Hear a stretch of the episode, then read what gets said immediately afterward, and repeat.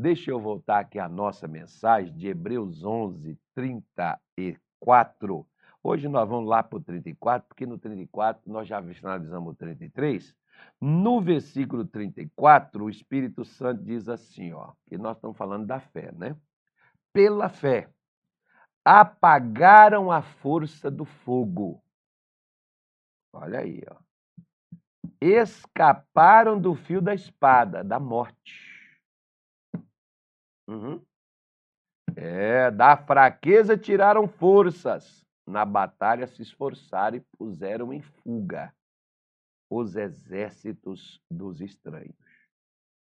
Vamos dar uma parada aqui e vamos por parte. Não vamos ter pressa, não vamos correr, embora nossas lives estão menores aí, que é o que a gente quer encurtar mais um pouquinho ainda, que a gente pode até fazer outras durante o dia, para você que gosta bastante. Não, pastor, eu quero aprender mais. Pois é, mas tem gente que às vezes está aí no momento do almoço e aí não, a pessoa não consegue ver, a internet gasta demais, ela não consegue ver o tempo todo, então nós vamos diminuir aí para ficar mais acessível. Então diz aqui que pela fé os antepassados, apagaram a força do fogo. Você pode dizer, mas pastor, isso aí foi Sadraque, Mesaque, Abidnego. Graças a Deus, não tem mais negócio de panela de fogo. Nabucodonosor morreu, não tem mais fogo, panela de fogo, né? não sei o que de fogo, fornalha de fogo, não tem mais isso não. Ok. Você sabia que o diabo ele também progride, né? Assim como a ciência melhora, assim como né, a ciência descobre, aparecem outras doenças, você viu? Você viu aí recente que uma praga que começou em 2020, depois ela passou para ser outra coisa, para ser modificando, né? E, e, mutando ali e, e fazendo de uma outra forma, e muita gente ainda afetada por essa coisa? Pois é, Assim, na, naquele tempo de Nabucodonosor, tinha uma fornalha física, fogo, madeira, lenha. Você sabe como é que hoje Satanás está colocando fogo nas pessoas e que precisa ser apagado? Por exemplo, uma doença, um câncer, uma enxaqueca, AIDS, uma arritmia cardíaca, uma pressão alta, uma diabetes. Existem doenças, por exemplo, que o corpo da pessoa fica formigando, queimando, literalmente, como se estivesse pegando fogo. Pois é. E às vezes não tem remédio, não tem tratamento. A pessoa toma medicamento, não melhora, aquilo dali está na vida dela. Porque o fogo, às vezes você apaga ele por cima, mas ele está queimando por baixo, ele volta novamente a sair outra vez lá em cima. Assim tem pessoas que parece assim, poxa, tá tranquilo, parece que ia solucionar, resolver. E, pastor, o negócio voltou tudo de novo. Pois é, olha o fogo aí, precisa ser apagado problemas financeiros, desemprego, você estava trabalhando, foi despedido, não contava com isso, não esperava isso. Poxa vida, como é que Deus deixou isso acontecer? Querido, não é que Deus deixou acontecer, é porque tem que apagar. A minha fé e a sua fé, ela é funcional. A gente tem que usar. A fé sem obra é fé morta. A gente tem que apagar essa força. Você lembra, por exemplo, que aquela mulher do fluxo de sangue. Ah, não tinha mais tratamento nem medicamento. Se não apagasse, se não neutralizasse a, o poder daquela doença, aquela mulher ia morrer. Ela ia sangrar até os últimos dias de sua vida. Lembra da filhinha lá do. Não, não, nem, não vou nem entrar nisso aqui, não mas na filhinha do Jário, que morreu, e Jário foi lá com Jesus, mas ela estava primeiro queimando com a doença. A doença não parava. Os médicos daquele tempo, com certeza, estavam ao redor da garota, Foram lá os melhores daquele tempo, os melhores medicamentos foi dados para aquela menina e não resolveu. E ele vai atrás de Jesus e quando ele chega diz, ó, oh, acabou, ela já morreu, já foi. Né? Já até agravou, o fogo trouxe a morte. Agora, como que Jesus, eu não vou entrar na morte hoje ainda, segunda-feira eu entro, né? mas como que Jesus, segunda-feira não, sexta-feira, né? Como hoje ainda é quarta. Como Jesus ele fez?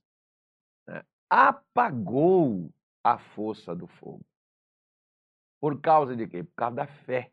Quando ele disse para Jário: Jário, não tenha medo, somente creia. Jairo, creia que vai, vai ter escape, vai ter solução, vai ter saída. Às vezes, nós, nos dias de hoje, não estamos apagando fogo porque nós imaginamos que por sermos cristãos, por sermos boas pessoas, por sermos né, gente tranquila, gente de paz, Deus quer que a gente sofra e passe por isso. Ah, mas peraí, paciência, faço não. Deus não quer que a gente passe por isso. Deus quer que a gente use a fé e apague Impeça essa coisa de agir, impeça essa coisa de prosseguir. Chega, parou, acabou. E é isso que a gente espera, é isso que Deus espera que a gente faça. Foi isso que as pessoas no passado fizeram, apagaram a força do fogo. Estavam dentro do fogo, mas não tiveram medo do fogo, encararam o fogo com fé, e o fogo não teve poder sobre eles. Essa doença não vai te matar. Essa doença não vai acabar com você, esse, esse problema financeiro, meu querido, porque daquilo, porque que aconteceu? Ó, aconteceu, agora vamos desmanchar. Agora vamos acabar com essa coisa. Por quê?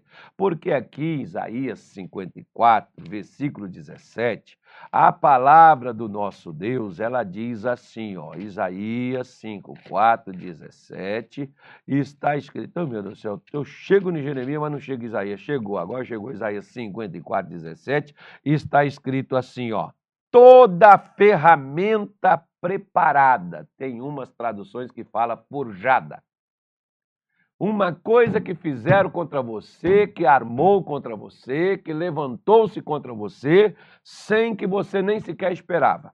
Então ele está dizendo: toda ferramenta, tudo que foi preparado contra ti, não prosperará. Mas aconteceu, pastor. Se Deus falou isso aí, Deus mentiu, porque aconteceu. Leia o restante, calma aí. Por que, que não vai prosperar? Porque esse mal que foi mandado para você, o fogo que Nabucodonosor jogou, o Sadraco, Mesaco, o Abidinego, não é para esquentar. Eu estou sentindo até medo. Você não tem que sentir medo, você tem que sentir fé. Porque Deus não te preparou para ser para ficar aí passando por isso. Problema na vida é uma passagem, você está passando, você não é. Você está. Você não é um doente. Você está doente. Você não é um doente. Por quê? Porque Jesus veio para nos sarar.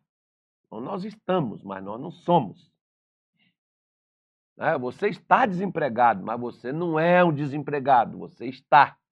Ele, a reclusão, ele condena ele à prisão domiciliar, mas ele, é, a condenação vai ter. Ou então absolve, ou é absolvição, condenação é alguma pena que a pessoa vai pagar. O que que você tem que fazer com essa coisa que está aí levantando contra você, com essa coisa que está aí jogada na sua vida? Você é tu, não é Deus não. Para de ficar pedindo Deus para fazer o que Deus já te deu condição de você fazer. É você, sou eu. Vai condenar vai prender. O juiz condena à prisão o criminoso, o ladrão, sei lá quem, né? ele condena e, e, e a polícia prende, leva o camarada para a prisão. Você, com a sua língua, abre a boca e fala, e os anjos de Deus vêm e prende aquilo que você falou. Pega aquilo que você disse e arranca do seu caminho, remove da sua vida. Por quê? Porque diz: Esta é a herança dos servos do Senhor e a justiça que vem de mim. que é que eu preciso fazer? Eu preciso condenar. Eu preciso decretar a prisão, eu preciso decretar saída, eu preciso decretar que desapareça do meu caminho, que vá embora da minha vida. É eu que tenho que fazer, né? Deus não.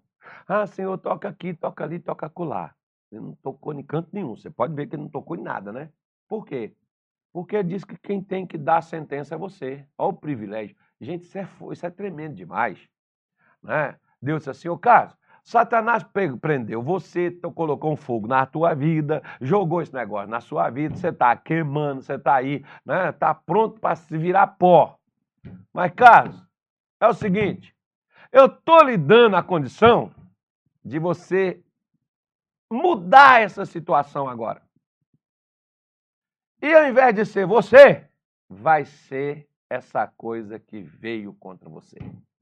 Pega esse negócio, manda isso sumir, manda isso desaparecer, manda isso ir embora, dá um fim nessa coisa. Esse é seu direito. Exige o seu direito. O direito, vou voltar a falar do livro do missionário. Exija os seus direitos. Direitos que você não exige é como se você não tivesse. Tá bom? Vamos falar com Deus? Pegou sua água aí? Por exemplo, tinha uma senhora ela me disse o seguinte: Ô oh, pastor, estou gastando que eu não tenho, que eu venho do interior do estado para cá para fazer o tratamento do câncer que ela estava fazendo, estava lá numa casa de abrigo, que os irmãos lá de Belém do Pará faziam um excelente trabalho, indo visitar lá no abrigo as pessoas que vinham do interior levavam eles para a igreja, eles recebiam a fé, eles recebiam o tratamento lá que o governo do estado fazia, aquela coisa toda, né, gente? Porque tem que falar também, dar crédito a quem tem crédito, né? E os, as prefeituras também dos estados têm a chamada casa de apoio, que eles levam, tem lá, mantém as pessoas ali, e os nossos obreiros iam ali levar o conforto, levar a fé. Quantas pessoas foram ali com a gente na igreja e foram curadas, abreviaram suas voltas para casa, mas o fogo estava queimando elas. Né? Foram, foram, foram, foram libertas. Os nossos obreiros lá de Belém faziam esse trabalho. Né? A pandemia veio aí, não teve como continuar, acredito eu, que não fez e o pessoal não, não recebe aquela coisa toda que a gente sabe como que é aí. Né? O pessoal fazia. Então uma senhora disse assim: Eu tenho gastado tudo. Ela não sabia da carta de apoio, não sabia que a prefeitura banca, manda, tal. Tem o dire... É um direito. Eu, eu disse para ela, quando eu falei para ela: Poxa, eu não sabia disso. Ela tinha um direito. Mas por não saber ou por não procurar, né, ela não estava desfrutando disso. Embora é uma coisa que ninguém quer desfrutar, mas no momento desse, toda ajuda é bem-vinda, né? E é uma coisa que sobraria do dinheiro dela para a família dela viver um pouco melhor e até para ela também se cuidar um pouco mais. Ter que estar tá ali desfazendo das pouquinhas coisas que tinha para poder tratar da doença. Quando ela tinha o direito à assistência né, da, das prefeituras, dos locais, pra, do, do Estado para fazer o tratamento, essa coisa toda. Muita gente não sabe seus direitos, morre a míngua por aí sem conseguir nada. A mesma coisa que dos direitos espirituais. A pessoa não sabe que tem, fica aí desprovida disso daí. Mas nós existimos e estamos aqui para mostrar os seus direitos em Cristo. Você tem direito de ser feliz, você tem direito de ter saúde, ter cura, ser curado, você tem direito de prosperar, você tem direito de ser vencedor, você tem direito de mudar, você tem direito. Esse é o seu direito.